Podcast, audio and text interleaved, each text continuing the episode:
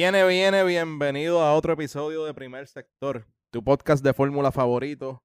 Hoy vamos a estar hablando de lo que fue Schumacher, la serie slash documental, la, película slash documental de, lo que fue la vida y carrera de, de Schumacher. Él no se ha muerto, claramente. Este, ah, hoy andamos los mismos, los de siempre. Eh, está ahí Alexander y está JC. Dímelo. Eh, cuéntamelo. ¿Qué les pareció? Todo bien, eh, poquito, el, podcast de hoy un poquito diferente a lo que normalmente pues, hablamos, que usualmente son los GB y eso, o, damos como que información técnica de, de fórmula. Hoy es un poquito más, pues, media, como uno dice. Eh, el documental de, de Schumacher dropped en, en Netflix, eh, salió en Netflix hace poco. Eh, es uno de los documentales más vistos aparentemente por los números. uno de los documentales más vistos y, en un mercado como, como los Estados Unidos, un documental de fórmula. O sea, es como que, no sé, impresionante lo, lo, que ha logrado el equipo de marketing de, de la FIA haciendo que, que, esa gente, o sea, que la gente de Estados Unidos le importe la fórmula, que no así, eso no es históricamente, eso no es una no es un market grande para fórmula, pero el, el, documental estuvo bien nice, mano. Eh, ¿Qué te pareció eso? Eh, no sé, primeras impresiones cuando viste el documental. Yo sé que tú eres medio hater, Ángel. Eh, so, dímelo. Pues mira, este, ya, vamos a aclarar, ¿ves? Yo no, yo no soy hater de, de Schumacher. Para mí él una bestia corría. Este, lo que pasa es que yo odio como que más o menos el, e, ese, ese hype, e, esa mamonería que hay siempre con... Y, no es solamente con Chuma, que pasa también obviamente con otros deportistas, qué sé yo, si nos vamos a... Con, en la NBA con Zion, Williamson y toda la cosa, que es como que siempre, qué sé yo, está encima de esa persona, con LeBron, todo lo que sea, y mucha mamadera y muchas cosas. Eso es lo que yo en realidad odio de, de, de, de, Schumacher como corredor etcétera. Pero First Impressions, bueno, eh, te da como un input un poquito más adentro de lo que fue eh, Schumacher, la leyenda, eh, arguably uno de los GOATs, y, te deja saber lo, dominante que fue en su tiempo, ¿sabes? Como que lo, bestia que fue, obviamente el pace que tenía y toda la cosa, estuvo súper bueno. ¿Qué tú crees? Sí. Yo, yo pienso que claramente el tipo fue una bestia. Este, y, pudimos ver lo obsesivo que era con, su racecraft y, con su diligencia, eh, tanto en la carrera como, como afuera también, porque dicen, eh, me gustó esa parte que dicen, él es el primero que llega, el último que se va, está encima de los mecánicos, se conoce todos los nombres, este, así que sabemos que el tipo tenía completa dedicación y, y bueno, más tarde en el documental cuando él vuelve con, Mercedes, ya que lleva unos añitos afuera, eh, él mismo lo dice, que él ya no sentía la misma pasión, que, que él quería estar con la familia más que estar corriendo. So, es eh, eh, uno de estos tipos que lo hizo por tanto tiempo, con toda su concentración, que después que lo dejó no sabía qué hacer con su vida. Como que, que, que, encuentro ahora, que hago ahora, cómo tengo toda esa adrenalina. Y presentan un, varios de sus hobbies, que vamos a hablar ahorita de ellos, que claramente tenían mucha adrenalina envuelto. Este, pero no, o sea, el tipo es una bestia. Y yo creo que, yo creo que debemos hacer un recuento de todo el documental cronológicamente. Empezando por cuando era chiquito, los papás, las carreritas de Gocal, Benetton. Yo creo, yo creo que debemos hacerlo así. Eso, hay un, eh, yo no sé si ustedes saben de Michael Gladwell, él tiene un libro que se llama Outliers, que básicamente es lo que dice, si han escuchado la regla de las 10.000 horas, que cuando tú le metes 10.000 horas a algo, pues tú te conviertes professional en algo, ¿sabes? Y, y es bien, como que eh, me recordé inmediatamente de eso, de ese fact, porque, ¿sabes? Se nota que él cuando desde bebé, él estaba montado en un go-kart, básicamente, ¿sabes? Él vivía en el, en el track, él vivía, ¿sabes? Los, los pais manejaban, ¿sabes? Un, un track de go-karts, eh, o, terminan manejando un track de go-karts y terminan arreglando los go-karts y quien hacía las pruebas de los go-karts era él. O sea, que él le metió de... O sea, su vida estaba consumida por, por correr. Su vida era, o sea, carrera.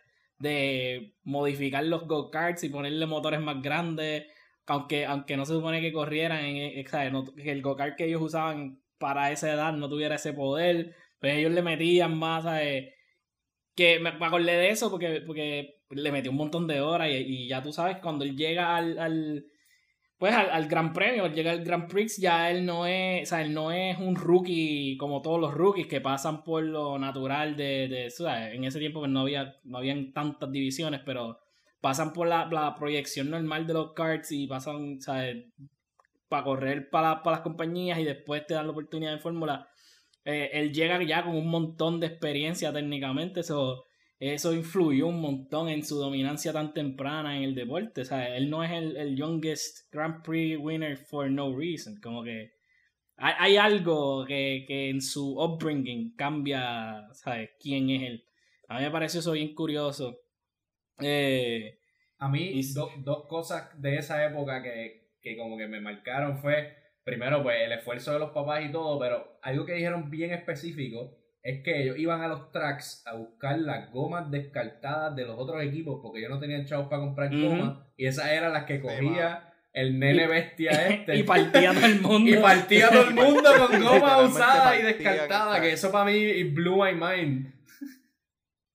Tú sabes, tú sabes lo, lo, desmotivante que debe ser, ¿sabes? Que verlo coger tus gomas viejas y, y, que te partan, ¿sabes?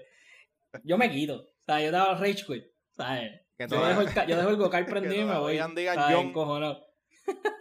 Que todavía la goma diga John, el nombre del otro corredor. Y, como es, eh, esa goma era mía. y, y ah, le quiero dar las gracias por prestarnos las gomas. No me, no me hable. Y la eh, otra se encontró con Mika Hakkinen en, en, eh, en, sus karting days. Que pues ahora eso es bien común, que toda esta gente de grow up together, porque todo está bien integrado. Pero cuando él estaba karting no, no era tanto así. Sí había esas ligas europeas, pero no era lo mismo. Que, que eran, que, que ahora son, es un, o sea, ahora es una maquinaria increíble, ¿sabes? Tú empiezas, por ejemplo, de, de los recientes el W Series empieza como un evento independiente y cuando tienen un poquito de suceso automáticamente pues la FIA y, Fórmula como que apadrinan ese, ese series. So, ya no existen como que tanto, ¿sabes? Tantos circuitos y tanta, ¿sabes? Independiente, como que independiente, independiente no, no existen como tal. Antes sí, y por eso es que como que es sorprendente un poco que ellos se hayan encontrado. Eh, Interesante también, tú lo, tú lo mencionaste, el... Eh, hay, hay algo con, con, los drivers que llegan, porque la, la gente se le olvida o, o, se le quiere olvidar que Fórmula 1 es, un, es carísimo, ¿sabes? Para tú llegar ahí, tú tienes que tener dinero o estar apadrinado, ¿sabes? No hay otra manera. Y la gente que piense que tú puedes llegar ahí por tus propios skills es delusional. Eso, eso, eso no existe, básicamente. Tú tienes que ser, ¿sabes? El único, hay, hay varias personas que obviamente pues rompen ese molde. Eh, el, el, molde como tal existe del dinero y los apadrinados. Tienes un Lance Troll, por ejemplo, tienes un, un Mazepin, que pues, los papás tienen chavos, compran equipos, le, dan la silla. Eh, Cena en su tiempo, Cena, la, él, él, tenía dinero. Cena era hijo de, de billonarios. ¿Sabes? No, él no llega, él no llega porque Cena es súper talentoso. Claramente es talentoso, es de GO. Pero él no llega ahí por su talento solamente, él llega porque tenía dinero. Hay muchos drivers, hay muchos drivers que no llegan a ese nivel y, han podido hasta ser mejores. Eh, David Byrne, por ejemplo, eh, él cuenta que pues, él, no, él no tenía dinero y competía con Cena y sacaba mejores números que Cena, pero él no tenía chavos para pagarle a McLaren para correr.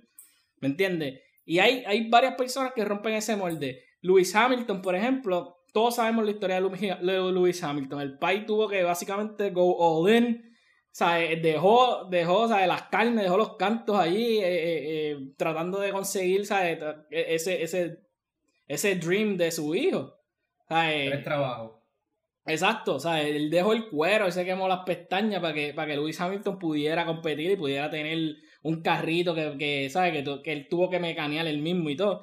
Y entonces hay otro que, curioso, Ocon, eh, los PAI tuvieron que vender, ¿sabes? Todo. Es, de los pocos drivers que han llegado a, a, Fórmula y que han tenido una carrera exitosa o, han tenido más de un season, por ejemplo, que llegan por de esas de esos upbringings. ¿sabes? Ocon llega porque los PAI vendieron todo y su todo su trabajo y todo su dinero y. Es, de los más que se ha jodido para llegar ahí. Eh, y es por eso cosa decirle bulto al bulto de Ocon, eh, los pais botaron los chavos. Un bulto de eh, chavos es lo que tiene ahora. los pais los, pais los ven, todos los días y se arrepienten. Eh, no, pero, pero ajá, son gente que rompe ese molde porque la mayoría, si no todos los que llegan a Fórmula 1 tienen chavos. Y ese no es el caso con Schumacher. Schumacher, como tú dijiste, los pais tuvieron que joderse. Ellos estaban ¿sabes? día y noche metidos trabajando a poder ¿sabes? Pagarle, que tampoco podían como que eh, pagarlo, no podía correr en Alemania, tenía que clasificar en otro lado porque no podía pagar. En Luxemburgo. Él corrió por Luxemburgo, porque en Alemania no podía pagar y Luxemburgo la inscripción era gratis. Porque literal, Luxemburgo es bien chiquitito y ¿quién carajo corre Cocal ahí? Sí, no tienen ni Cocal. Sí. O sea, eh, que, que eso es súper interesante, mano. Y otra cosa que, estuvo cool fue ya cuando él tenía un poquito de nivel, cómo, la historia de cómo realmente llega a F1, ¿verdad? Que fue por un conocido del team principal de Benetton que lo había visto en una carrera de Fórmula 200 porque era bien low level. Y lo había visto en otra carrera así y que había dicho como oye este chamaquito es rápido como que denle una prueba, ¿sabes? Es lo, lo más random, como que los odds against you kind of situation. Bueno, es que cuando está para ti, está para ti, ¿sabes? Eh, en verdad es mitad suerte, mitad talento. Y él tenía las dos, o sea, él tuvo las dos, como que él tuvo la suerte de que esa, ese conocido lo consiguió y lo vio correr y se lo recomendó entonces al team principal de Benetton y obviamente pues tenía el skill para back it up. So, no hace más que el tipo llegar a fórmula y ya empieza a dar de qué hablar y como que todo el mundo como que, huevo, ¿qué, ¿qué, pasó aquí? ¿Sabes? Porque todo el mundo lo estaba mirando como que quién es este chamaquito y toda la cosa. Y de momento empieza a correr, es como que, ok, esto más o menos en serio, so, vamos, vamos a darle break a ver y toda la pendeja. So, en verdad ahí eh, él tuvo las dos. O sea, él tuvo, claramente tuvo el talento, pero tuvo suerte y en, creo que en parte del documental lo dicen, como que él tuvo mucha suerte toda su vida hasta un momento como que, o la esposa creo que fue la que lo dijo, y que se le acabó la suerte y qué sé yo. eso está súper sí, de verdad. los planetas se alinearon para que él llegara. O sea, todo, todo tuvo que, o sea, todo pasó bueno, tiene que haber un plan divino, tiene que haber un Dios, porque ¿sabes? No, hay, no hay otra explicación, no hay, no hay, tanta, no hay tanta coincidencia, tú me entiendes. Tienen que pasar tantas cosas para que ese hombre llegue, llegue en ese carro, o sea, en ese momento, porque también en ese momento había nombres súper grandes, ¿sabes? Estaba Alan Prost, estaba Cena, eh, todas las sillas. Nigel Mansell. Ajá, las, las sillas están cogidas. Eh, no era, no era fácil breakthrough en ese momento y pues le dan la oportunidad a un equipo que le da oportunidad a gente joven eh, y, se notaba, se notaba la, la, diferencia eh, en una de las tomas que ellos hacen cuando él está montado en el carro, tú sabes que él está locked in, como que no está, no es como que no se ve nervioso, no se ve, él se ve, o sea, lo que él tiene puesto no son audífonos, él no está escuchando música, caballo, él tiene lo, lo, lo de lo de quitar el sonido. Eso tiene un nombre, los, earplugs, ajá, los tapones. Pues él tiene los tapones y él está, ¿sabes? ¿sabes? Mil, mil pies, la vista, la visión es a mil pies. Él está súper locked in que, que se nota como que ya tenía como que más una... No sé, era un aura, era un aura. Él tenía un aura alrededor de él que era diferente. Y, y pues llega, llega al, al, al grid y hace un caos. Eh, ¿Qué, te pareció ese, ese encuentronazo con, con Cena? Porque es el cambio de la guarda. So, ¿Qué pasó ahí, Ángel? Pero tú te refieres ya cuando, cuando Cena le, eh, este hombre, este, Schumacher le hizo como que un empujoncito que fue en la carrera, ¿verdad? ¿Eso te refieres? Sí, sí. Pues, mano, ah, eso estuvo, esa parte estuvo tan brutal porque... Fue un racing incident. ¿Quién te- tiene la culpa? Aquí vamos a hablar de eso. Vamos a echarle la culpa a Fia para salir de eso. Sí, sí. Pero- Los sausage curls. Esa parte estuvo tan, tan, tan, tan brutal porque, ¿sabes? Cena fue bien, bien macho alfa, lomo plateado, pecho pelú, a donde él a decirle como, mira, chamaquito, ¿sabes? Cuando estamos afuera, o cuando estamos dentro de la pista, lo que sea, aquí yo soy el nene, tiene que respetar, vete, vete bajito, etcétera, etcétera. Y me pareció súper impresionante como que, porque Cena normalmente tú lo veías y se veía como que una persona bien normal, bien chill, no se veía muy de ser como que... Carismático, se veía bien carismático. Ajá, y aún así en el encontronazo no se vio como que él estaba peleando ni nada, o sea, él como que le echó el brazo y le dijo, mira, este, eh, whatever le dijo, o sea, como que cálmate, eh, calma las tetillas, porque aquí pues yo soy el, el- el nene. Y, y en verdad yo, yo creo que eso como que encendió una llama bien brutal dentro de, de Schumacher. Y obviamente hay que tomar en cuenta que él admiraba a Cena, o sea, él, él lo, cuando crecía, él lo, era su, con su corredor y toda la cosa, so, que venga tu, tu ídolo y te diga como que, ah, este, tienes que calmarte y qué sé yo. Yo, yo imagino que como que eso a él le, le jodió un poquito, como que él no esperaba eso, y eso maybe fue lo que encendió esa llama, y de ahí fue que salió entonces la, la, la bestia que, que hoy conocen pues como, como Schumacher y toda la cosa. So, estuvo súper interesante, ¿verdad? Esa parte. ¿Qué pasó ahí? ¿Qué, qué tú Sí. crees, sí. Yo creo que exacto, vino y le dijo, nene, I am the captain. Bájale. Eh, pero, pero, pero, ajá, era como que, era, era como un cambio de guardia, este, como dijimos. Aunque, o, o sea, a Cena le quedaba mucho todavía, pero pues, este, fue esa batalla de ellos dos que, que Cena comete el error por, por tener a Michael atrás en, en la carrera de San Marino en Italia este, estar bien pegado en el Championship, que Cena comete el error y, y pues le, le cuesta la vida. Eh, y que Schumacher se vio afectado y todo el mundo se vio afectado. Y, y interesante que, que entre- entrevistan a Matt Drivers y ellos dicen que nunca le dijeron la información clara de qué había pasado con él. Y por eso fue que ellos terminan la carrera, siguen corriendo, porque si hubieran sabido en el momento lo que hubiera pasado, estoy seguro que hubieran parado. Este, y hasta después de la carrera ellos, ellos no tenían información clara. Michael dice que una persona le decía que estaba en coma, otra persona le decía que estaba muerto. Y pues, era un revolú, era un revolú y que todo el mundo se tuvo que coger un mental break un poquito, por lo menos pensar las cosas dos veces, como él dice, que él nunca se había montado en un carro y, y había visto como que puedo morir en esa esquina, puedo morir en esa esquina, puedo morir en esa esquina. Un tipo que lleva desde los dos años corriendo vocal y ha subido todas las categorías y ha subido en, en speed y, y yo creo que posiblemente nunca le había pasado por la mente, por la cabeza, como que. I, I could die doing this. Estoy Sí, es que- seguro que... Que, lo más seguro no le había pasado. No, y, y probablemente si tú eres un racing driver y ese, ese pensamiento te pasa por la cabeza, tú no vas a ser muy buen racing driver, ¿sabes? Yo, yo creo que ellos no, no toman esa consideración cuando ellos están corriendo. Porque tú, tú vas a, a, a tratar de errar por el lado safe en vez de, hey, if there's a gap, you gotta go for it. Este, pero, Hemos mano, hablado de eso mismo, que, que, que ellos son otro tipo de bestias. Sí, sí, es una mentalidad otro tipo de, de personas y la mentalidad, eso no les pasa por la mente y cuando te pasa por la mente ya te jodiste, como que tu carrera se va a pique. Sí, está, está fuerte, mano. eh, y lo, lo que quería como que mencionar es que cuando, o sea, Fórmula Fórmula 1 ha matado un montón de drivers. O sea, F- F- la, la FIA ha sido los causantes de un montón de sangre. Vamos, a- vamos, vamos a... La FIA, pero La, ¿por qué la escucha, FIA? pero, pero me va a dejar hacerme el cubierto o qué?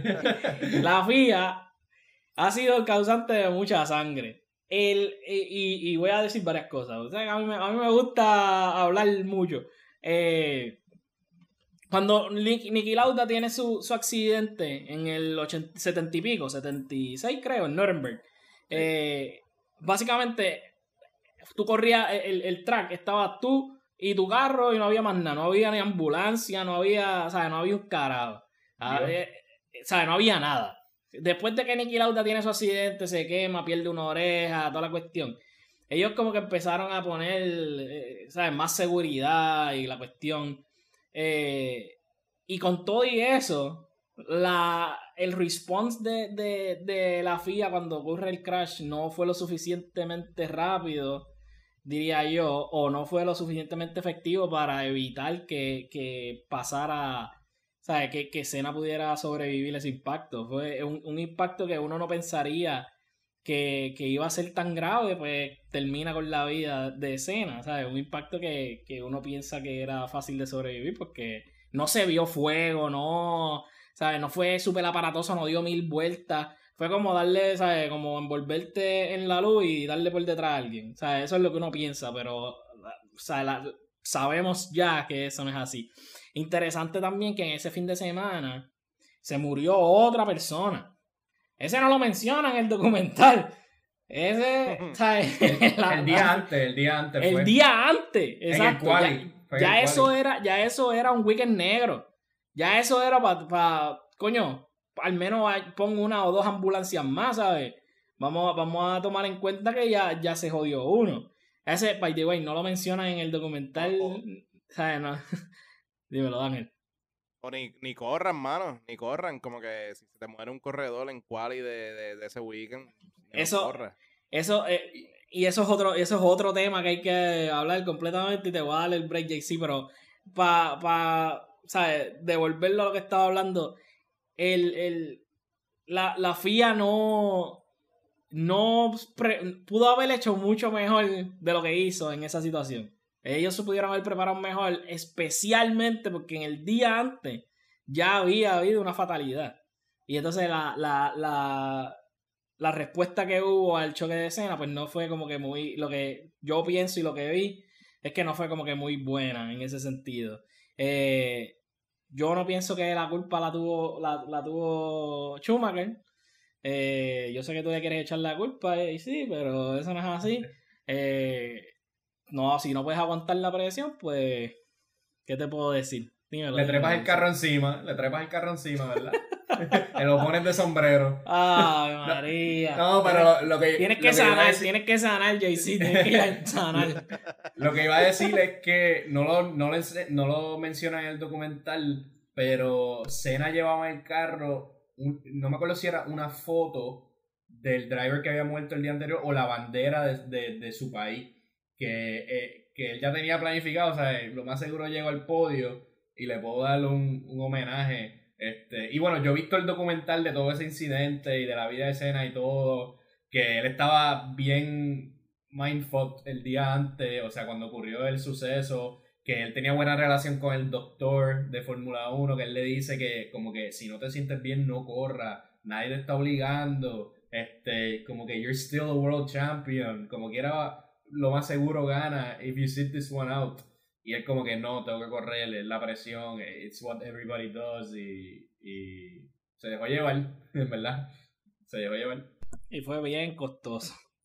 Sí. Creo que fueron muchos factores, como que obviamente por la presión que Schumacher le tenía por el hecho de que el New Kid y te, iba a ganar esa carrera y toda la cosa. Pero es como dice Jay-Z, también tiene el factor ese mental de, de, de una pérdida. So, probablemente es una curva que en cualquier condición normal le lo hubiese cogido bien relax o si chocaba a lo mejor hacía algún tipo de maniobra distinta y evitaba que fuera fatal o lo que sea. Pero maybe tenía tanto y tanto en la cabeza y tanta, tan, ¿sabes?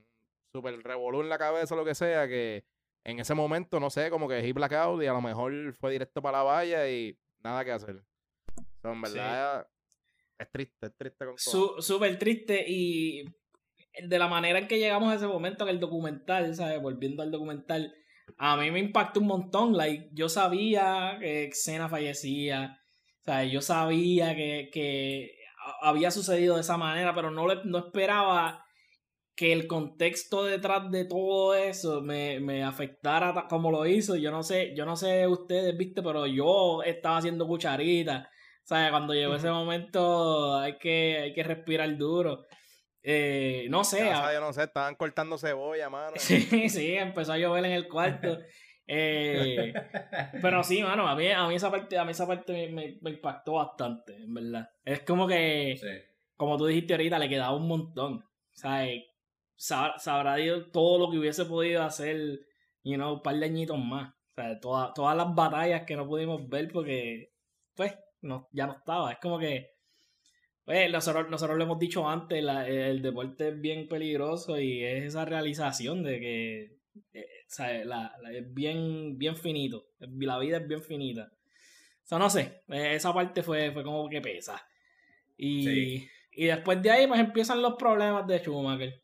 Eh, los problemas. Bueno. Empieza a ganar. Empieza a coger partidas en Ferrari. No, pero ganó dos. Bueno, sí, primero ganó. Primero ganó, primero ganó. Está bien, vamos a decirlo, primero ganó. Pero después, ¿qué pasó? Voluntariamente se fue a uno de los equipos más basuras del grid a coger no así, pero a un, a un mid-table que era el equipo con, extremadamente conocida historia y que todo el mundo es como dice documental, ¿sabes? Si tú quieres, si tú quieres que tú vayas a cualquier parte del mundo y, y no tengas que decir tu nombre, vete para Ferrari. Y pues, ya lo demás es historia. Fue, fue, fue una movida súper inteligente en cierto sentido. Eh, maybe en ese, en ese exacto momento porque cogió un par de partidas. Pero fue inteligente porque él tuvo front row seats a desarrollar un carro que fue súper dominante y que fue el precursor a lo que estamos viendo ahora, o sea, a lo que vimos recientemente con Ferrari y lo que estamos viendo ahora con Ferrari, ¿sabes? Él implantó una cultura en ese equipo que, fue diferente. Era, eh, el documental lo dice que él estaba día y noche en la fábrica, ¿sabes? Estaba mecaneando el carro por la mañana por la noche, madrugada, ¿sabes? Que él estaba bien deep en, en ese carro. yo, yo pienso que fue acertada la decisión hasta cierto punto. Él pasó a los libros de historia, no porque corrió con, con Benetton, ¿sabes? Pasó a los libros de historia porque se fue con Ferrari. Dímelo, sí. Aquí hay, hay dos masterminds detrás de la película que los cubren bien liviano. Pero esos dos masterminds se llaman Ross Brown y Nicky Lauda. Porque Ross Brown se mudó de Benetton con él a, a Ferrari, que es parte de por qué lo trae. Y ahí ya Nicky Lauda estaba en Ferrari y también lo trae. Y después ellos dos también se mueven a Mercedes. Y también lo llevan allá. Y es bien curioso que ellos mismos, o por lo menos Nicky Lauda más que, que Ross, pero ellos son los mismos que traen a Lewis Hamilton a Mercedes con la misma línea, porque eh, yo he visto la entrevista de Nicky Lauda que él dice, él le, él le dijo a Lewis Hamilton básicamente lo mismo que le dijo a Michael Schumacher, ¿por qué ganar con equipos que ya están establecidos cuando puede ser una leyenda siendo el primer ganador con, con este equipo? O sea, obviamente Ferrari no lo iba a hacer, pero Ferrari no ganaba hace 20 años. ¿Y qué le dijo Lauda a Luis? Puede ser el primero en ganar un campeonato con Mercedes. Y es la misma historia. Estos tipos son unos masterminds y crearon leyenda. Esa dupla, ¿verdad? Yo se las doy a ellos. Yo se las doy a ellos. Porque ellos pasaron desapercibidos. ¿Cuántos champions a ellos? Como 14 más o menos. Fácil. o sea, tiene los 5 de Ferrari, los 7 de Mercedes y maybe el de Benetton, si se los quieren contar, los dos de, de Schumacher en Benetton. Está, está, es respetable es respetable que, que, tú tengas, que tú tengas todos esos championships en la costilla. Y el hecho de que ¿sabes? tú creas esa cultura o traes la cultura que tenías en otro equipo y la traes a un nuevo equipo y resulta que ese equipo entonces domina por los próximos años, ¿sabes? Y domina porque Ferrari 2000 a 2004 fue lo mismo que Mercedes 2014 a 2020, sea Esa gente no había quien les ganara. Eh, tú básicamente estabas compitiendo para el tercer lugar hacia abajo. So, el, el, no se el hecho de que esas dos personas, sí, exacto, como que el hecho de que esas dos personas este, crearon ya sea su, o su cultura o, whatever hicieron o dieron como que eh, eh, em, advice técnico para mejorar el, el, el carro y toda la cosa. Pero Tú tienes que ser una, bestia y tú tienes que conocer a fondo lo que, lo que es el, eh, la, las carreras, los carros, todo, para tú poder hacer eso que ellos hicieron. en verdad, eso es, y es como Jay-Z dice, no lo tocaron mucho y en verdad es un dato súper, súper, súper importante. Sí, es como eh, The Tom Brady Effect. Como que Tom Brady gana por Bill Belichick o Tom Brady gana por Brady. Y si tú logras coger a alguien y cambiarlo de, a, a, un sistema diferente y siguen ganando, coño, hay que dársela, ¿sabes? No hay, no hay otra. ¿sabes? No, hay, no hay más nada que hablar. No hay más nada que hablar. Ese, ¿sabes? Y, y, eh, y, la, la, la cosa nuestra de, de, de Ferrari. Eh, yo creo que en el documental también sale uno de los. de los. ¿Cómo es que se llama? De los, de los Ferrari, de, los, de la familia. Enzo, Enzo. Sí, pero no sale Enzo. Enzo está muerto. sí, sí. El nieto, sí, el nieto. Sí, sale Enzo, la apaga y vámonos, muchachos. este, eh, pero, eh, eh, Yo voy a decir algo la... Dilo, dilo, dilo. Zúmbalo. No, no, no voy a decir nada. No digan nada, no digan nada. Este. Ya no se me olvidó hasta lo que iba a decir y todo. Pero nada, él llega. Bueno, nos quedamos con que ganó. Con que ganó mucho tiempo. Ganó mucho tiempo, se vuelve leyenda, dominante eh, por mucho tiempo. Me pareció súper. Yo, honestamente, ¿sabes? Los, documentales que son de alguna persona en particular siempre tratan de, de hacerlo ver como que ah, el más el más bueno, eh, filantrópico, ¿sabes? eh, ayuda a los niños y besando bebés, ¿sabes? En este documental ellos, ellos como que le bajaron un poquito al, al, al efecto de simpatía. Ellos presentaron un, un Michael Schumacher como que competitivo y que a veces era como que un huele bicho, ¿sabes?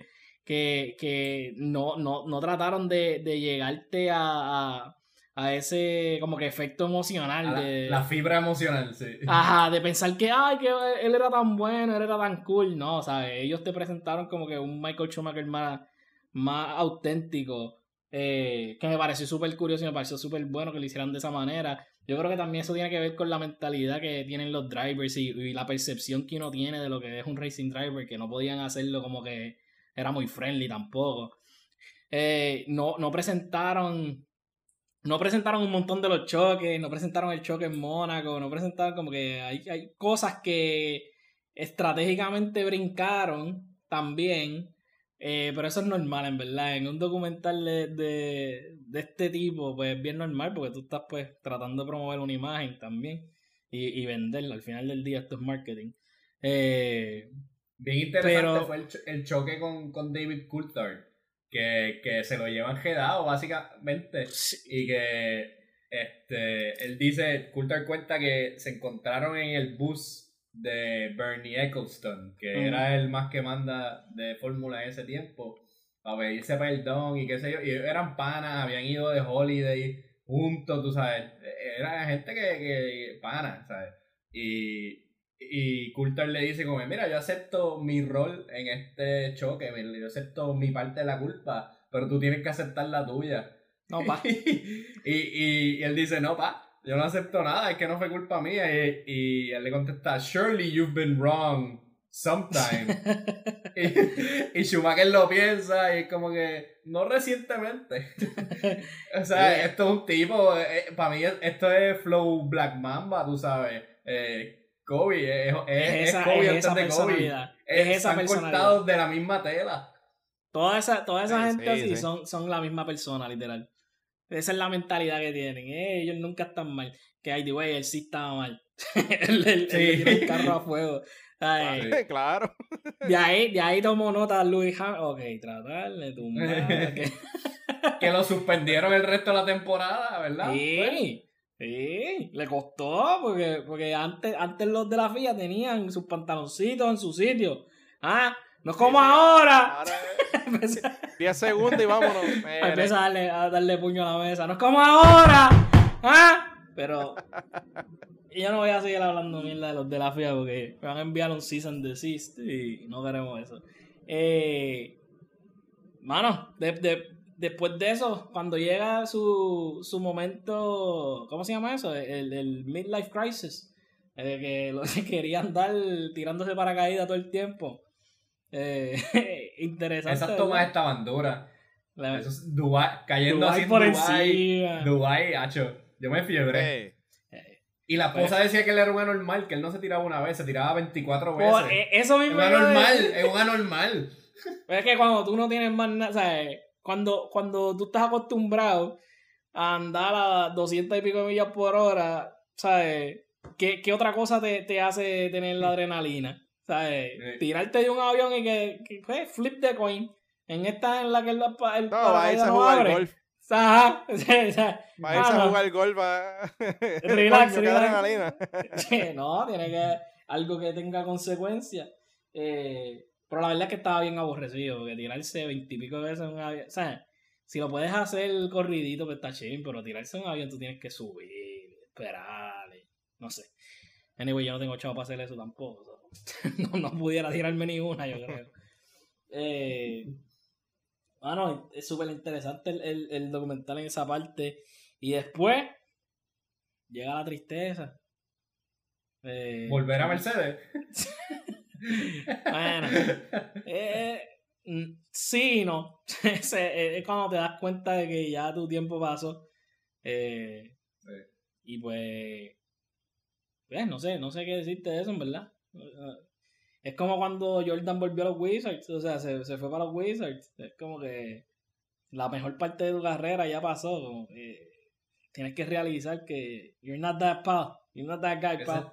ese es el Farewell Tour. A veces, a veces a, a ese mismo tipo de personas que le han dedicado tanto tiempo a su craft y desde chiquitito y toda la cosa, eh, les cuesta demasiado irse. Y entra en, esa crisis de si yo no estoy haciendo esto que yo soy y si lo dejo de hacer, ¿qué yo voy a hacer ahora? Este, y obviamente pues eso le, le- cuesta un montón. Ahí es que vemos, por ejemplo, jugadores así como, como Jordan, el mismo Schumacher y toda la cosa, que se aburren, vuelven. eh, el mismo este ahora, Fernando Alonso. ¿Sabes? Fernando Alonso es uno que después de haberse ido y que eh, jodieron los carros chillando goma allí haciendo donitas para que para despedirle y toda la cosa, el tipo pues se aburrió y él dijo pues sin fórmula no estoy aburrido, no tengo acción en mi vida, pues vamos a volver. So, en verdad eso para ese tipo de personas de la misma manera que ellos son bien ruthless y, y no piensan maybe en, en, en, qué pueda pasar y circunstancias, consecuencias, lo que sea, cuando ya entonces está llegando el, el, ocaso de su, de su carrera y lo que es el final, pues entonces ahí es que la mente empieza a trabajar y ahí es que los empieza a joder. So. Eso está bien el garete también. Súper interesante. Y eso, eso es, ¿qué tú crees? Eso es algo triste. Ese, ese, eh, ¿sabes? Si tú fueras una, esa persona, diría yo. Tú- yo, yo pienso, ¿verdad? que eso es- yo, Yo pienso que sí. pienso que eso es algo triste. Es como que tu identidad, lo único que tú has sabido por, el, por toda tu vida. Y de momento ya no lo puedes como que hacer, no sé. Eh, hay que... El único que ha sido successful haciendo eso es Kimi. Porque Kimi volvió y dijo, esto es un hobby. Esto es un hobby para mí. Pero es que Y no me, y no me Yo- jodan. Yo creo que siempre fue un hobby. Esa es la cuestión, ¿sabes? si tú ves la carrera de Kimi, es un hobby. A Él lo hizo porque. Yo estaba bebiendo un día un negocio, le apostaron si, que, si, si, si llegaba a fórmula, él dijo, pues vamos para allá. Te voy a mostrar una caja de cerveza, una caja de medalla que tú no llegas a fórmula. ¡Ah, ¿cómo? Una caja de medalla grande.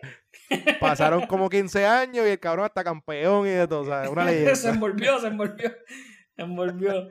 Este, pero sí, esa, esa, esa, ese struggle con la identidad que, que tuvo, ¿verdad? El volver, no ser tan, tan bueno, darse cuenta entonces que quiere estar con la familia. Eh, pues, una realización que pocos atletas pueden tomar cuando están en la cima. Eh, Y él no fue diferente. Claramente él está en declive ya. so, No había mucho que hacer. Y la parte verdaderamente triste es que ya él no puede tener una vida normal, como quien dice, ¿verdad? No puede tener una vida normal y eso, toda la suerte que tuvo en su carrera y todos los planetas alineados y, y todo lo que le fue bien, pues he ran out, he ran out of luck, el, el- karma llegó y pues no puede compartir con su familia, tiene un hijo ahora en fórmula que no, que no puede hablar, no sé. Eh, Mano, la, ¿qué, qué les la pareció eso? parte, la parte esa de, de, de, de Mick hablando, que él viene y dice como que daría todo por poder hablar con él de, de fórmula. Y, y volvió a llover en casa. Yo te iba a preguntar, ¿tú crees que eso fue scripted? Hacho, es que no hay. Yo, Hacho, pero es que. Maybe. La Yo- selección de palabras, maybe. El- Pero el feeling no creo. Sí, sí. El, el cínico en mí, el cínico en mí piensa que, que obviamente todo es marketing.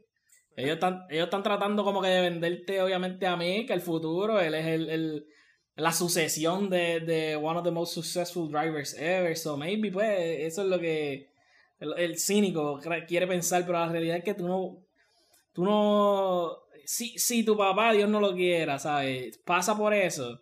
Que tú no puedes, like, hablar de, con él de, de nada y no puedes, like, yo me sentiría igual, ¿me entiendes? Y saber Sí, que está, pero no está. Ajá, Porque que- Maybe si, si eh, Michael Schumacher pues, hubiese muerto o algo así, pues quizás podía eh, superar un poquito como quiera. Siempre va a doler y toda la cosa, pero maybe eh, you move on. You can move Pero on, el hecho de que, eh, ajá, el hecho de que todavía esté, est- esté pues, en, en- en cama y en coma y eso, pues, no, no permite como que ellos puedan tener closure y, y siguen como que en ese mismo loop y de sufrimiento y toda la cosa. So, yo creo que en verdad, para mí el feeling fue real.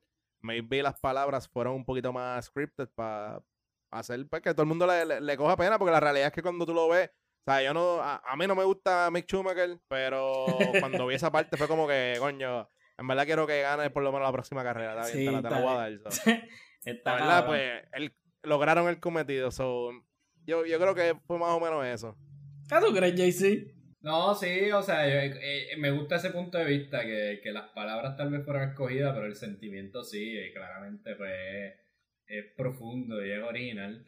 Este, y sí, eh, yo creo que hubiera sido más fácil superarlo si, si él no estuviera todavía around. Eh, ¿Me entiendes? Y de verdad que Schumacher es como un secreto porque le- la familia lo ha mantenido tan close. No hay fotos de él desde el 2013, que, que fue el incidente, no hay, no hay videos, no hay nada. Este, yo creo que, yo creo que hay- apenas hay como eh, relatos o entrevistas de alguien que si acaso lo fue a ver y, y vio que estaba vivo y bien. Eso como que yo he visto si acaso como que uno o dos, pero a veces dudo si, si es verdad. yo Este, también. Yo, Yo dudo si es verdad porque la familia no va a dejar a nadie entrar. Y Yo iba a decir-. Sí, yo iba a decir, ya lo sé para que no lo pillen con los taxes o algo. Pero, Sí. pero eso, después pensé, yo dije, ya, eso es bien cruel. Eh, pero la Te está llegando el es que- seguro social alemán. Sí. todo- todo. la, la realidad es que sí, ellos han sido tan, ¿sabes? tan privados en eso. Han sido tan galdeados con esa situación que uno como que duda si realmente... eh, bueno, no sé por qué dudarían, ¿verdad? Porque yo no tengo por qué dudar de la palabra de ellos, pero de nuevo, el, el cínico piensa, eso es fakey, ¿sabes? Tiene que haber ya y que, paz, y que es impresionante. Es impresionante tú poder como que mantener eso tan privado y más hoy día que la información corre tan rápido y se consigue tan fácil. So, el hecho de que ellos puedan haber pasado cuánto, eh, ocho años y, y si lo que hay de, de información es mínimo y a la gente ni la cree. O sea, la la- no es como que la- lo, lo cogen escrito en piedra, es como que, ah, pues mira, sí, él está bien, está escondido ahí o lo que sea. So, la información es mínima y la gente ni la cree porque la gente pues todavía tiene el, da el beneficio de la duda. so, Ujú. Es Sí, súper sí. impresionante cómo la Está escondido familia... ahí la Mick. Mick se tiene que sacar un selfie con él. Sí. Cabrón, se rompe el internet. Jangueando con papi. ¡Ya! Estaban botados, botados. Sí, no, no, no, así era. En verdad, yo, yo, yo, yo mismo he tratado de buscar en Google fotos y no aparece nada. Y como que yo tengo curiosidad, a mí me gustaría verlo. Pero a la misma vez pienso que me, Claro. que, jodería también. Como Sí. que. eh, Porque Nacho, era- era ya un cuando morboso, salga ¿eh? una foto de él, el resto de las fotos no importan. El resto de las fotos anteriores no importan. Eso es muy cierto. Cambia, cambia completamente la, la- o sea, Como lo que uno lo ves. recuerda. Lo que uno Sí. recuerda. Sí, lo, lo vas a recordar en cama, no lo vas a recordar como el campeón que es, ¿sabes? Sí. Es verdad. eh, Yo no quisiera ver, yo no quisiera ver ninguna foto. Honestamente. Ya, it's too late. Eh, Sí. Sí. Pero bueno, eso, eso está, eso está. Eso está, esa situación está, está fuerte. Que, ¿sabes? Tú estás haciéndolo. Tratar de pedirle un consejo, mi pana. ¿Sabes? Que tú tienes que. que- eso, tu papá ya pasó por eso. Que es la, es la fuente más confiable que tú puedes tener en tu vida. sí. y no poder pedirle un consejo tiene que, tiene que estar cabrón. Y, y pasar la vida, ¿sabes? Pasar la vida. Porque los años de formación de Mick, ¿sabes? La mayoría de ellos ya el país no estaba. So, tú pasar tu vida eh, sin tu país, están, ¿sabes? Físicamente está, pero no realmente. Eh, y tener que como que ser successful en Fórmula 2, llegar ahora a Fórmula 2, todos los, los challenges que se te han presentado, más tú tener que pasar por eso de esa situación familiar, es un cargo, ¿sabes? Un cargo increíble. Eh, eh, ¿Sabes? Mucho ha sido que no, he hasn't broken yet, como que no, no ha tenido un mental breakdown. Eh, obviamente, pues en su privacidad, sabrá Dios, pero por lo menos público no ha tenido un mental breakdown. So, es bien que es comendable también. Es como tener el playbook, el playbook ahí de cómo ser campeón de ah. fórmula y que las páginas estén vacías o que esté en otro idioma. Eh, lo tienes ahí. Eso es una buena analogía, eso es una buena analogía. Sí, pa, gracias. Ay, español. Te mandaste. te mandaste, te mandaste. Pero sí, mano, el documental, eh, si, si le fueran, si, si hoy fueran a hacerle el rating en IMDb, By the way, si nos está escuchando, spoiler alert. si llegaste si llegaste si llegaste hasta si llegaste hasta acá abajo, Un poquito tarde. ya no lo tiene que ver, olvídate. Le bajamos el rating a Netflix. Ya, ya. bajamos los views. Eh, spoiler alert, caballito. Eh, ya lo nos dijimos spoiler al principio. Axel, Axel. este, ajá, si fuera ahí la MTV, hoy papi, hiciste la cuentita, vas a darle rating de, de 10 pistones. ¿Cuánto le da? En vez de estrella. 8.6. 8.6. 8.6 duro. Y ahora que no. Yo, y dímelo tú, pues yo voy a decir ya mismo. Yo creo que yo le doy los 8. 8. 8 porque hay, hay documentales que la historia es buena, pero no saben contarla y... La progresión, la progresión. Se pierde maybe la esencia. Ajá, se pierde la esencia y como que, por ejemplo, el de... La de este hombre, la de eh, Fangio. No sé si vieron ese documental de Fangio.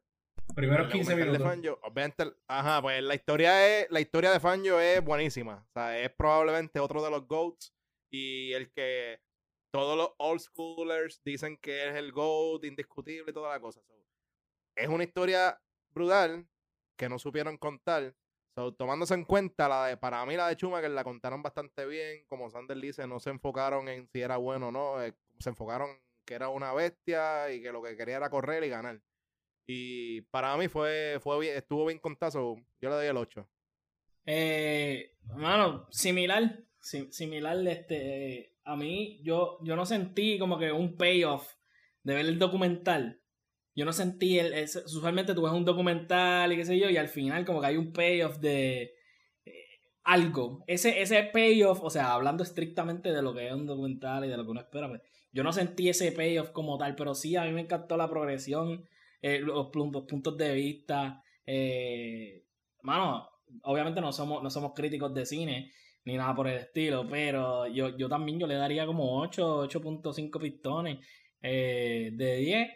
Eh, spoiler alert. Spoiler, spoiler alert, si ya tú estás aquí, mano, disculpa, no sabes, no sabes de qué estamos hablando, pues, este, este, hacerte lo bien confundido, porque es esto? Schumacher, Schumacher, Mick Schumacher corre con Benetton, espérate, ¿quién es Benetton? Pensando en Mick, eh, Sí, sí, no, sí, pues, spoiler. Eh, mano, tremendo documental. Me encantaría, me encantaría, porque Netflix, Netflix nos vaya. Me encantaría que Netflix hiciera un documental de escena o de, qué sé yo, Alan Prost o, eh, ¿sabes? Hay, hay otros campeones eh, que sería que sería súper súper brutal como que ver, ver un buen documental de ellos. Eh, no sé. Hay varios de escena hay varios decenas, están en Amazon, yo, yo creo que hay uno en Netflix por ahí, pero no son producidos por, por ellos, como tal, que eso hace la diferencia. Full. Este, Alan Prost no creo que nunca haya uno. la gente no lo quiere. la gente no lo quiere lo suficiente. Eh, pero, pero te digo, o sea, como que, que le den eh, ese spotlight a otro a otros drivers que shaped up el, el deporte. Como que eso estaría súper cabrón. No Cena, sé. Cena, Cena se merece uno de Netflix. Uno, uno bien hecho, bien, bien. Multipart, multipart series. Eh, verlo como 6 o 7 episodios. Eh, en verdad, pues, yo no sé. Es wishful thinking, pero sí, mano. Eh, el documental muy duro. Y pasando el documental es Race Weekend. Eh, Sochi. Llegamos a Sochi. Eh, Sochi está inundado. Eh, yo no sé, ¿ustedes están ready para hablar de Sochi? Porque Sochi es una mierda, pero ¿qué, qué, le- qué les parece? ¿Cómo, cómo está ese lead up a Sochi? Eh, pues, mano, So- Sochi. Yo, yo, ¿sabes? Normalmente uno le pide como que a los dioses de a los dioses de fórmula, uno le pide como que, mira, que llueva, que sea una carrera en lluvia, porque pues eso lo va a hacer más emocionante, etcétera. Pero después de lo que pasó en Spa, Yo- Mm. O sea, yo estoy rogando y estoy orando para que sea todo lo contrario, que, que haya un sol y que ahora mismo estaba inundada la pista, so hay que ver cómo, cómo van a manejar las cosas. FIA ya sabemos que no son los más eficientes haciendo eso, pero eh, yo, Sochi en verdad habíamos dicho, es una carrera un poquito aburrida, este, pero las veces que se ha dicho de que van a ser aburridas ten- terminan siendo un, un carrerazo, una carrera brutal y toda la cosa, so yo espero que sea uneventful siempre y cuando pues no haya lluvia. Si hay lluvia, pues entonces ahí vamos a ver un poquito distinta la cosa. Porque ese track es bien close, mano. Ese track es, para mí es como más, como incómodo. Entonces, es como un Mónaco, pero sin, sin, sin, sin la chulería de, de- de que es Mónaco y, y que es legendario y toda la cosa. So, en verdad, a mí no me gusta mucho, pero. Eso es lo que hay, eso es lo que Para el gusto de los colores. Eh, Eh, Dímelo, yo, creo que la- el, yo creo que el track está puesto para Mercedes. Ellos son los más que han ganado en Sochi. Sí, on the field. Hamilton. Sí. eh, desde el 1913, ¿eh? es la, la primera vez que se corrió Sochi. Fue en 1913. Sí, Y ganó Benz. Ah, ya, Whatever ellos that han- is. Mercedes Benz. Ellos han ganado. Whatever that is. ellos han ganado siempre. Vamos a decirlo así, ellos han ganado siempre. Eh, Básicamente, se ha corrido 10 veces, pues las 10 veces fueron de ellos. Eh, bueno, ese track, ese track es malito. Ese track no fluye en un carajo. Ese track es como una mezcla. eh. Ellos lo hicieron cuadrado y a mitad dijeron, diablo, déjame ponerle una curvita. Y le pusieron como que una curvita aquí, una curvita allá, hacho pinchea, dale, eso está, y ya. Y, y, y lo, lo estampearon como que we're done. Eh, eh, es un track malo. Probablemente fue un trabajo de grupo y cada cual hizo la- su parte por su cuenta. Y le dijeron, mira, juntaron al final. haz tu parte, haz tu parte. Se, sí, sí, se dividieron el trabajo en grupos, haz tu parte, llegó uno tarde, no entregó, ¿sabes? Eh, eh, para mí, para mí ese track es un re, para mí el track es un reguero. Es un, es un track cortito, técnicamente son 53 vueltas, no es, no son 70 y pico como la mayoría. Eh, honestamente, está inundado. ¿sabes? Todo, todo, todo pinta que no va a ser un buen weekend. Todo, y, pues, yo, yo quisiera que hubiera un buen weekend porque los dos contendientes al Championship han perdido muchos puntos, han perdido como que muchas oportunidades para batallar. Sería sería súper bueno para pues, para los televidentes y para todo el mundo que sea un buen weekend, pero todo pinta que no, a que va a ser un, eh, va a ser un, un letdown. Eh, no sé, es que ah, es que sé, mano. Mano, yo creo que, o sea, yo estoy viendo ahora mismo el autódromo y como que tú quítale ese loop que hay ahí, el semicírculo ese de turn 2 a turn 4. Es la ridiculez esa, la, la La estupidez estupidez. esa, tú quítale esa, esa mierda y, y el track sería muchísimo mejor. Porque O sea, ten- tendría. Una, una recta súper brutal ahí. Exacto. Turn, turn 5 sería turn 2 en teoría. Loco, estaría súper brutal, ¿sabes? Pero ese, ese, me molesta ver ese cantito ahí de semicírculo. Literal- no sé, no literal. sé. Eh, eh, diseñaron el track y alguien vino con una, una rotadora y le. y le- y le hizo un. le Hizo un boquete a la página. Sí, Hizo un boquete a la página. Ok, pasamos por encima. No, hace. No hace sentido. No hace sentido. Tú tienes, tienes la oportunidad de tener un super straight ahí y tú decides, tú sabes qué haría este track mejor. Hacer que paren. ¿Sabes? Hacer que paren. Porque no hay, ¿sabes? No hay, tú no coges ninguna. O sea, tú no puedes coger eso out. Tú tienes que parar a fuego y después, entonces, no sé. Yo no voy a seguir hablando bien de Sochi. Ya, ya yo me cansé de Sochi, actually. Eh, Y el, y el segundo Sería, DRS sería un peligro zone- esa recta. Y el segundo DRS zone no es una recta tampoco. Esto está bien virado. No. Ve, pues, ahora entienden mi problema. Eh, no fluye. No, no hace sentido, no fluye. Tienen que cambiar este track completo. Honestamente. Yo no. Hay otros tracks que uno piensa y uno dice, coño, si ponen algo aquí, quitan allá. Este, tú puedes quitar esa mierda que hicieron ahí, pero como quiera hay otras partes que no fluyen. O sea, eh, no sé. Yo. Tacho, pero mo- mejoraría exponencialmente, mano. Porque es For que esa, sure. esa recta de, de, de, de- del 1 al 2, o sea, si le quitas el loop ese de esa recta de Ujú. 1 a 2 con DRS, sería Sí. un peligro esa curva al final, porque vean, todos los carros no van a poder, a menos que empiece a parar desde la mitad, no vas a poder coger la Sí. curva.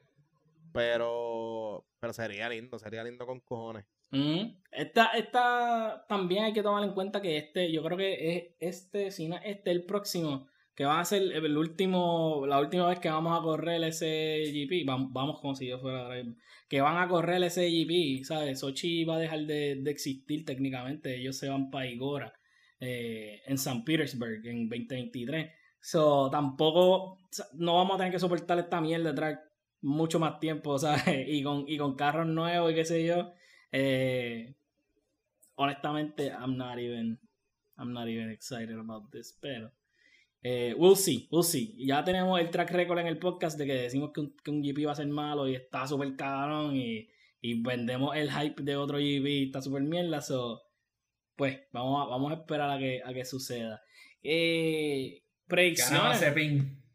Bueno, tiene, tiene toda la mafia a su disposición para lograrlo. Diría yo que, que el la mejor oportunidad. Pero vamos a tirar predicción. Toda la milicia, toda la milicia de Rusia. Tú eres, tú eres que se inventan, no, ya, este. Hamilton llegó borracho, no puede guiar, este, Max se, se le partió una pierna, ¿sabes? Van a inventarse cosas. Eh, pero vamos, vamos a predicciones. ¿Qué ustedes creen que va a pasar en Sochi?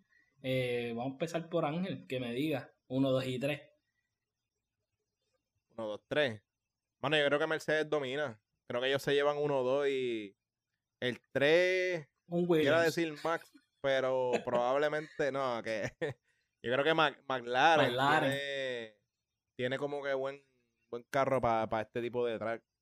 Este, so, no sé, vamos a decir que eh, Luis, eh, Bota y, y Lando. No creo que Danny Rick repita. Así que Luis, Max y Botas. Eh, Botas, bueno, ganó, ganó el año pasado, pero es Botas. O sea, Ok. No puede tener dos buenos fines de semana corridos. Eso va en contra de las leyes naturales de la física. Recuerda que ya él no es un Mercedes Drivers. Su, su look cambió. Eh, Eh, ya pero él- eh, no puedes ir en contra de las leyes de la física, ¿sabes? Bueno, bueno. Sí. Tienes razón, tienes razón. Este, mano, mis predicciones. Yo creo que, yo creo que se cuela ahí Lando. Yo creo que va a ser 1-2 de Mercedes y Lando. Y Lando en P3. Tranquilo. Eh, pero no espero de verdad, no, no espero mucho. No espero mucho de este track. Eh, eso no sé, en verdad. No sé ni qué pensar. Pero vamos a ver, vamos a ver qué pasa. Eh, algo más que quieran. Que quieran decir, que quieran hablar. ¿No? Ah, que me acordé ahora, hablando ahí de, de- Ferrari ahorita, este, salió ahí, no sé si vieron lo de, lo de que Leclerc y, y este hombre, el team principal, que están peleados.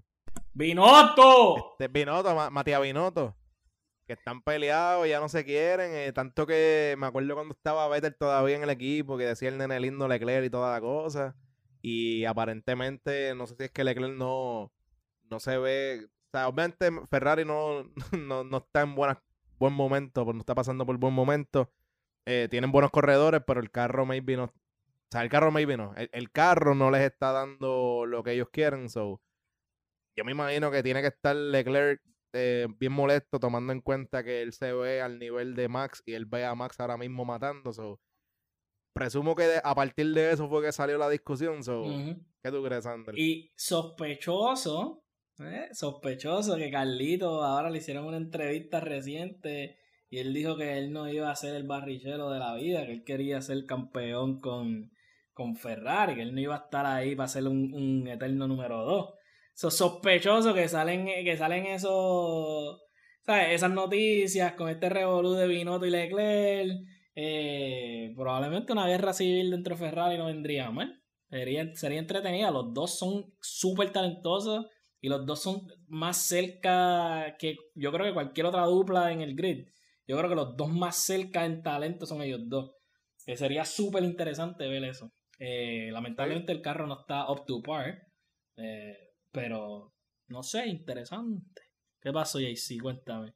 Que tú eres, fanático número uno de Carlito. Carlito, Carlito me gusta. pero ¿tú crees que ellos están más cerca que Mazepin y Schumacher? Mazepin, Mazepin está 21. Porque sí, pero. Más de pinta Son dos batatas, son dos batatas, pero están cerca. Están mira, tú puedes ser batata y batata, batata 1 y batata 2, como quiera, ellos están a, a 20 light years de distancia. Lamentablemente. no, hay, no hay de otra. Yo pienso, yo pienso que. Bueno, lo que leí fue que Leclerc se las, se las cantó, se las cantó a Binotto y a Ferrari, y mira, ¿sabes? Nosotros estamos haciendo lo más que podemos allá afuera, pero eh, el tractor no ayuda. Y pues, está, difícil. Claramente tú le dices eso a tu jefe y, no brega. Don't blame. A mí me. cuando era que yo, yo, jugaba ping-pong y me decían, don't blame the equipment. Cuando cada vez que, uno fallaba un, un par o lo que sea, o sea, un hit o lo que sea, don't blame the equipment. So, uno chequeando la... goma, como que, la goma tiene algo más. sí, sí. Uno, siempre se tira el coño, a ver si tiene polvito o algo. No tiene grip. A mí siempre me dijeron, don't blame the equipment. ¿Sabes? Eso es todo. Eso es lo que tú tienes que hacer. Y ya él tiene un contrato larguísimo. O sea, tú no te puedes poner tampoco bien, muy potrón. Tienes que, tienes que bregar con el equipo. Eh, esa es la que hay. El, el, ah, el hombre, el hombre olvidado de, de Fórmula, Gasly. Eh, está estoqueado, como que no hay nadie tratando de poacher. Él sigue ahí en su lugar. Eh, pero la gente se le ha olvidado que él existe, parece. Yo pensé que iba a haber más, más rumores y más forcejeo de otros equipos tratando de llevárselo por otro lado, pero parece que está locked in en. en maybe, maybe espera todavía. Maybe espera con esperanza el retorno a Red Bull, no sé estaría, I'm, all for it. Estaría par de cabrón que llegue a, a Red Bull y one, two all the time. Como, como, lo hemos dicho antes, como que en aquel momento el skill no le faltaba, lo que le faltaba era maybe un poquito más de madurez y, saber manejar mejor la presión del equipo. So, maybe ahora que ya ha ganado carrera y toda la cosa, pues viene, viene durito por ahí. Quién sabe, sería bueno. Yo quisiera ver en Alpine en Alpine como con la dupla francesa en el equipo francés. Buenísimo. ¿Sabes que, ¿sabes que te tienes que hacer Sería fan Alpine? ¿Sabes? Sí, me que hacer fan del Alpine. Full. No hay de otra. ¿Sabes? No hay de otra. Eh... Yo creo que fue Helmut Marco, no me acuerdo quién fue, que dijo que eh, como que, o sea, en relación a Gasly, que él debería estar feliz porque está en un carro mid-table que es competitivo y está sacando los mejores resultados este, que puede sacar del carro, que él, debe, que él no debería estar pues, mirando para el lado, diciendo como que, ah, porque este tiene silla allá y yo no, y qué sé yo, que, ¿sabes? Él está en los mejores niveles que ha estado ahora y que debería estar feliz con eso. No sé cuán feliz está, pero está dando resultados. Yeah, for sure. Eso es una posición difícil para estar. Eh, volviendo, a volviendo a los documentales, hablamos de documentales de que hay de escena y de, que hay un montón de escenas y que sé hay documentales de Nicky Lauda. Yo vi recientemente el documental de W Series Driven, que básicamente cuenta la historia de cómo, cómo la, el W Series comienza y cuenta la historia de, la, de las drivers eh, que pasan por la escuelita y qué sé yo. Un, un documental súper bueno, súper compelling, en verdad. Eh, yo creo que eso va a ser bien importante en el éxito de, de estos series. Es la. Conocer las historias de los drivers. Como que makes, eh, te hace importarte. La realidad es que te hace importante. Hay un montón de. de, pues de drivers, por ejemplo, en Fórmula 2, en Fórmula 3, que son ¿Sabes? Son las caras, tú no las reconoces, los nombres tú no los reconoces. Y conocer esas historias, como que, no sé, te, hace como que care more. Y en verdad ese documental está súper bueno. So, si le interesa algún tipo de otro driving series que no es este Fórmula 1, pero es related, eh, Open Seat Series, eh, el documental se llama eh, W Series Driven. Está bien duro. Anyway, este ¿Algo más que quieran decir antes de hacer el closing como siempre? ¿No? ¿Sí? El de. Ya que estamos recomendando este, documentales, el de Williams. No sé si ustedes lo han visto. Ah, sí. Sí, sí. Ese documental es. Duro. Durísimo. Durísimo. También. Eh, ¿Sabes el título? ¿Te acuerdas del título o no te acuerdas del título? Sí, Williams. Se llama Williams. Pelado. En Netflix. eh, ah, ¿verdad? Está en Netflix. En Netflix, sí.